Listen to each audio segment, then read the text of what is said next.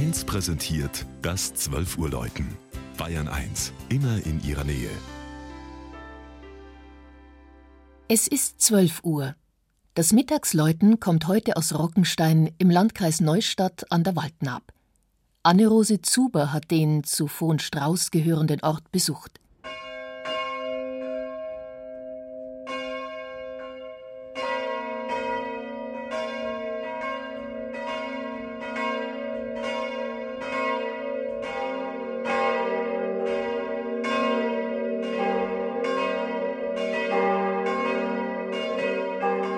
Der Oberpfälzer Wald ist eine ideale Ausflugsregion und der Goldsteig-Wanderweg mit rund 660 Kilometern, einer der längsten Deutschlands, führt geradewegs durch Rockenstein. Von weitem grüßt der Zwiebelturm der katholischen Kirche übers sanfte Hügelland. Das Gotteshaus ist seit dem Mittelalter dem heiligen Erhard geweiht.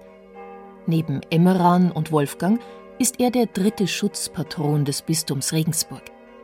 Die Wirren der Reformation und mehrere Brände beschädigten die Kirche so stark, dass sie 1911 abgerissen wurde. Die kleine Pfarrei mit knapp 900 Seelen leistete sich dann mit Heinrich Hauberisser einen bekannten Architekten, der durch den Bau zahlreicher Kirchen in die Fußstapfen seines Vaters Georg trat, des Architekten des neuen Münchner Rathauses. 1914 wurde die Rockensteiner Kirche im neubarocken Stil geweiht. Passend zu den original barocken Haupt- und Seitenaltären und der Rokokokanzel der Vorgängerkirche. Übernommen wurden auch eine seltene Messingtaufschüssel und der mittelalterliche Granittaufstein, der in die Mauer der Sakristei eingelassen ist.